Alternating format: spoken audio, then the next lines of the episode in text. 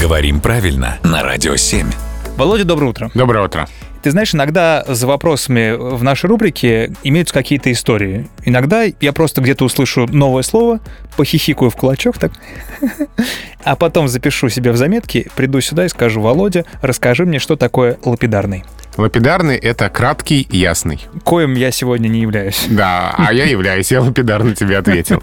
На самом деле интересное происхождение слова от латинского «лапидариус» — резчик по камню. Так, а он к- почему он короткий, краткий, что такое? Но, Ну, видимо, потому что это строгие прямые линии, четкость и Конкретность. красота и конкретность. Да. Так, Кратко, ясно, лапидарно. получилось. Хорошо, спасибо, Володя.